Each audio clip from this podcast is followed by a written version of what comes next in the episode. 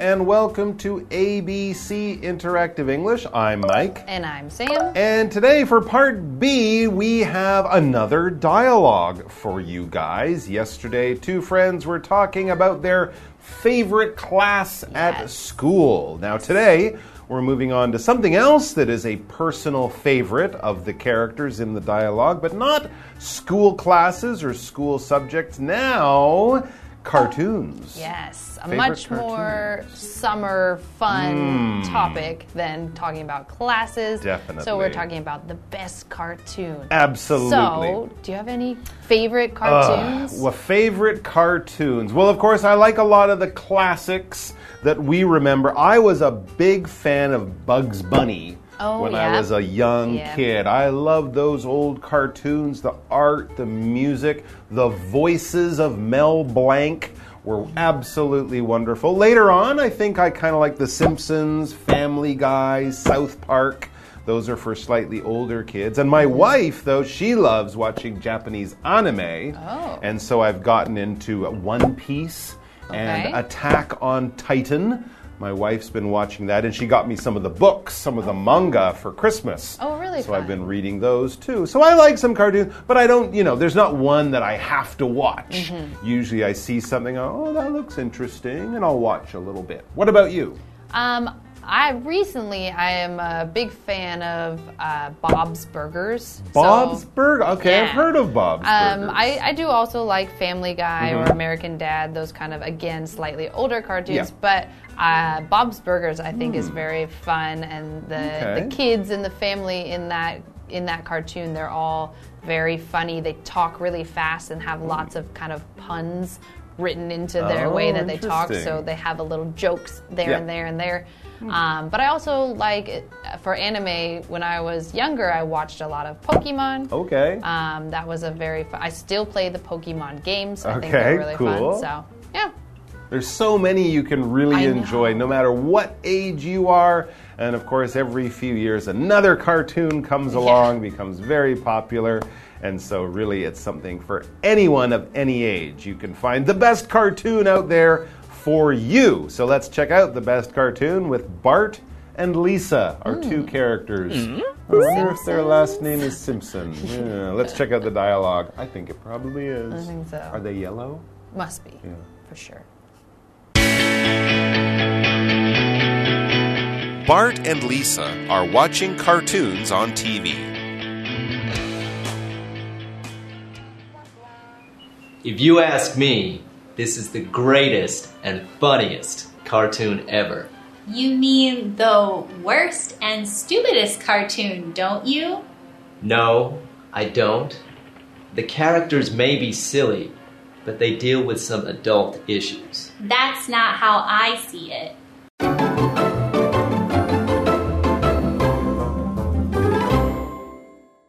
Right, so we are starting part B of our dialogue, and now our topic is best cartoon. Hmm. So we have two characters, Bart and Lisa, and it says Bart and Lisa are watching cartoons on TV.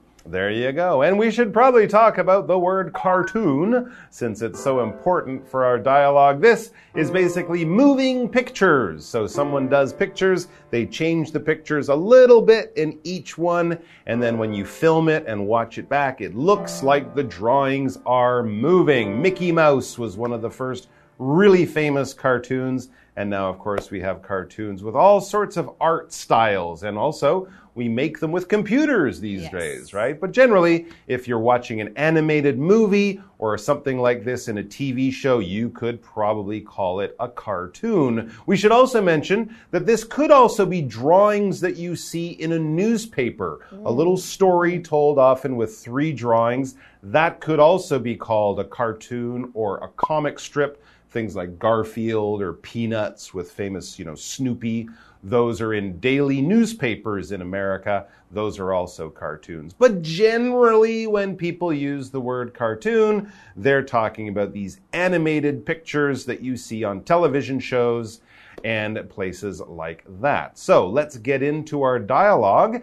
We're in the kind of middle of a conversation because Bart is giving his opinion on something, so they know what they're talking about, and we're going to have to find out. He says, If you ask me, this is the greatest and funniest cartoon ever. All right, so they're already giving their opinion on cartoons. He thinks that this one, we'll find out which one, is the greatest and funniest ever, or the best ever, probably. Yes. And so we had this ever, this adverb here, and this is just like if you say something is the best ever, it is the best thing that has ever been Mm-hmm. Of all time, of all time, and will ever be. And so of all history and of all of the future as well. So Mm-hmm. this is the best ever, the just nothing can compare to that thing.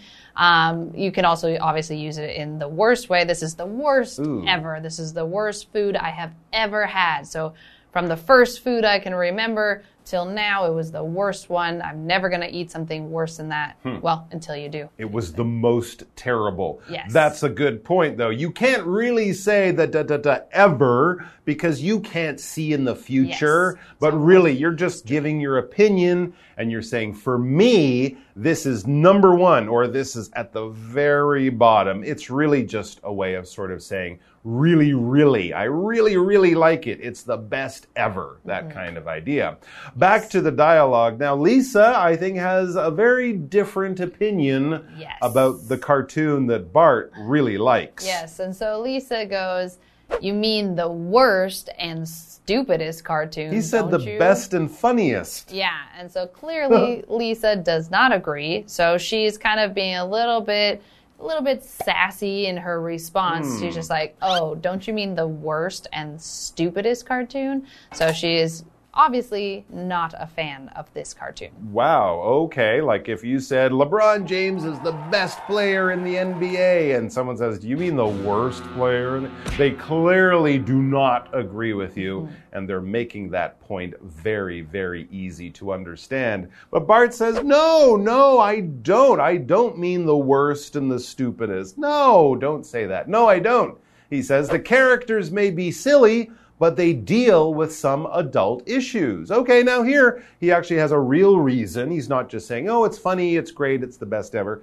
He's explaining why he thinks it's the best ever. There are good characters, and they sometimes deal with adult issues. All right, we can use adult or adult, as some people might say, as a noun to talk about a grown up person, a man or a woman, as opposed to a boy or a girl. Generally, in most countries, if you're over 18 or 21, you are considered an adult. And anything that is about or for grown up people like that is adult. An adult sized uh, piece of clothing will be much bigger than a child sized piece of clothing. Something like beer or wine, that is an adult drink, something only grown up people can eat, not a children's or a kid's drink or something like that. But here, we were talking about adult issues. Yes, and so this issue, this word issue, is a noun, mm-hmm. and in, used in this way, this issue means a problem or it's a situation that these characters are facing. So hmm.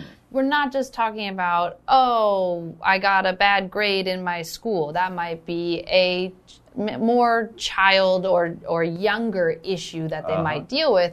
They might have some really more complicated, um, tougher issues about who knows, maybe like they don't know where they're going to live or they don't know how to get money. These would be issues that adults would be facing and have to solve. These are problems that they have to work on that maybe children wouldn't have to. So, this cartoon, according to Bart, is not just for kids, it can be for older audiences too. And so then Lisa says, That's not how I see it. So, even though Bart has brought up this good point, Lisa thinks, "Mm, I don't think so. When I watch it, I don't see any adult issues. I don't think that this is a very uh, good cartoon. I still think it's dumb. Yeah, exactly. That's not how I see it, is just kind of like saying, I don't agree. I have a different way of thinking about this topic. All right, let's take a break and then we'll be back to find out what is the greatest cartoon. We still don't know. So, what do you think of this cartoon? The characters are childish and the stories don't make any sense. If you feel that way, then why are you watching it? I'm not. I'm waiting for mine to come on. Now that's the best and most amazing cartoon ever.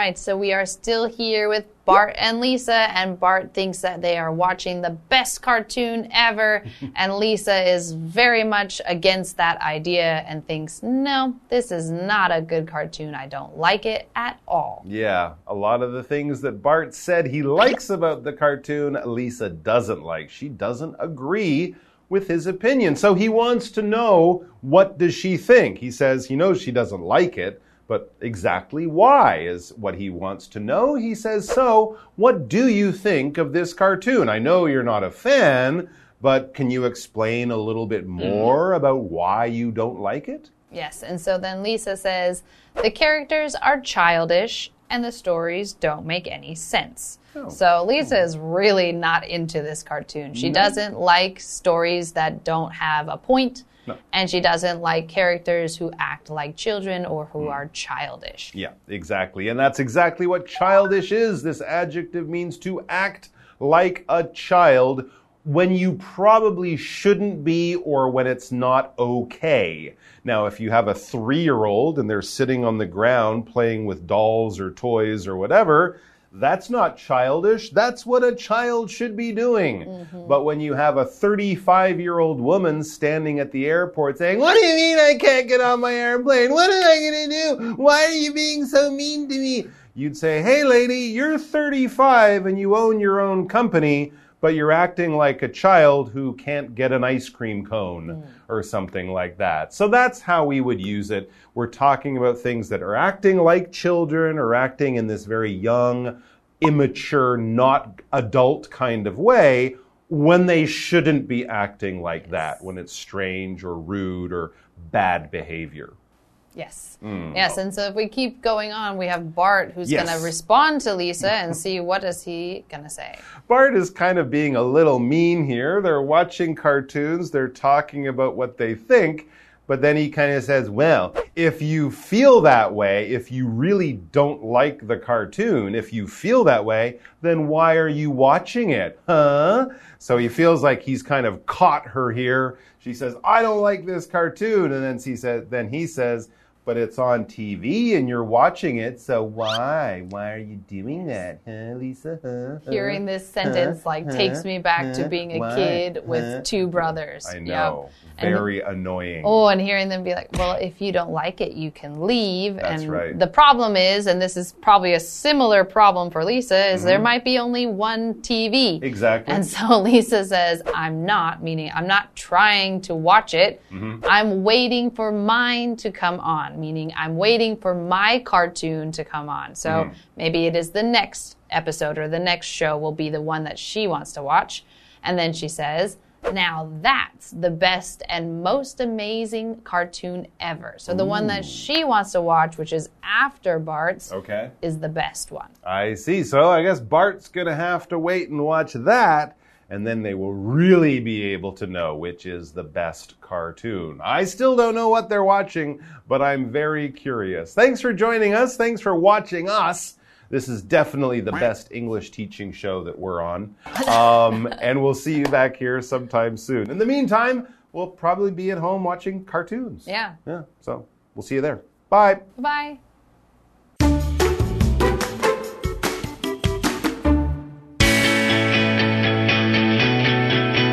Bart and Lisa are watching cartoons on TV. If you ask me, this is the greatest and funniest cartoon ever. You mean the worst and stupidest cartoon, don't you? No, I don't. The characters may be silly, but they deal with some adult issues. That's not how I see it. So, what do you think of this cartoon? The characters are childish and the stories don't make any sense. If you feel that way, then why are you watching it? I'm not. I'm waiting for mine to come on. Now that's the best and most amazing cartoon ever.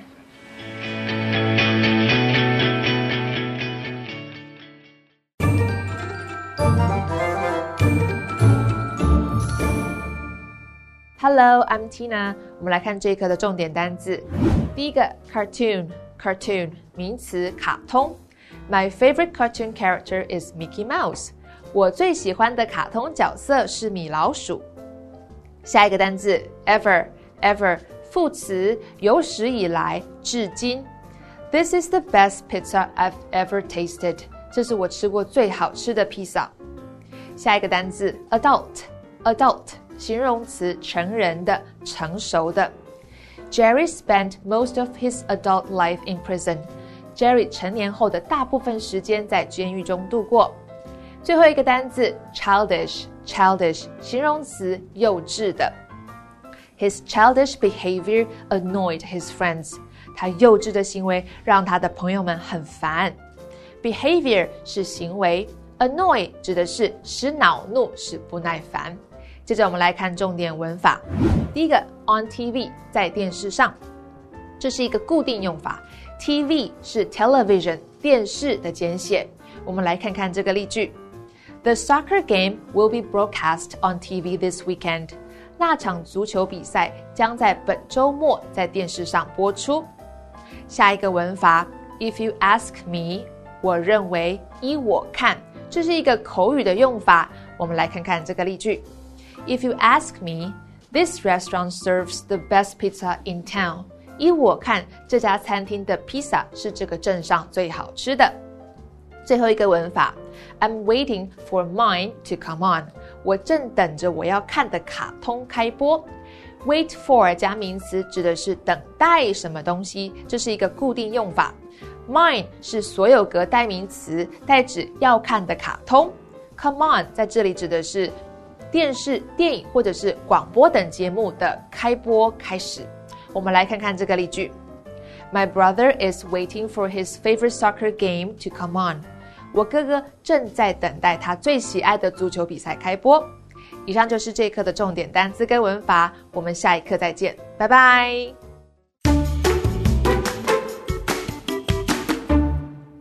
Today we are going to learn about a famous artist named Chen Cheng-po. He was born and grew up in Chiayi.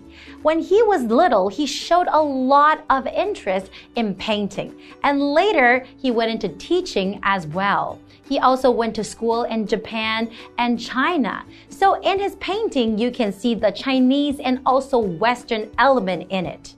Even until today, a lot of places in Chiayi still display Chen Cheng-po's artwork. You can see how much his passion has affected the people in Taiwan. So let's learn more about Chen Chenpo.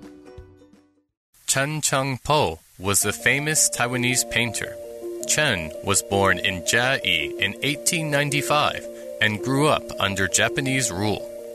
At that time, Japan introduced Western style education and exhibitions into Taiwan. This affected his style of paintings then. Chen Cheng-po was interested in painting when he was little. In 1907, Chen Cheng-po started to study at Chiayi First Kogako, today's Chongwen Elementary School. In 1913, he attended Taiwan Governor General's Language School after graduation. In 1917, he was a teacher for Chiayi First Kogako. During his tenure, he was very devoted to teaching and received bonuses from the school many times. In 1924, he went to Japan to study at the Normal Education Division in Painting of the Tokyo School of Fine Arts.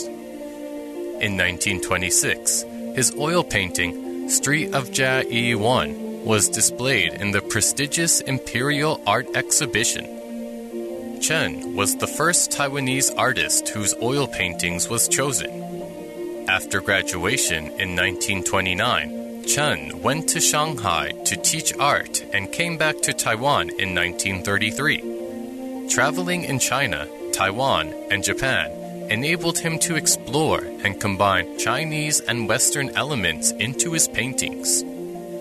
Chen Cheng-po was also a major figure in the Taiwanese art movement.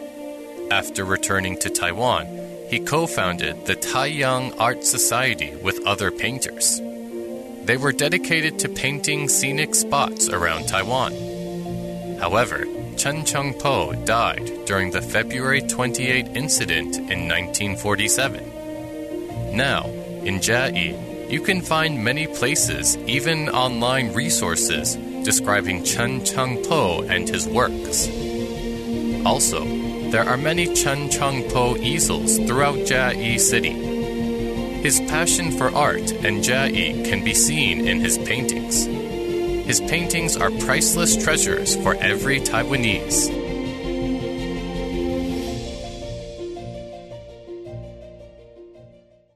I hope you guys enjoyed learning about Chen Cheng-po, this famous artist, and how his passion and artwork has influenced so many people in Taiwan.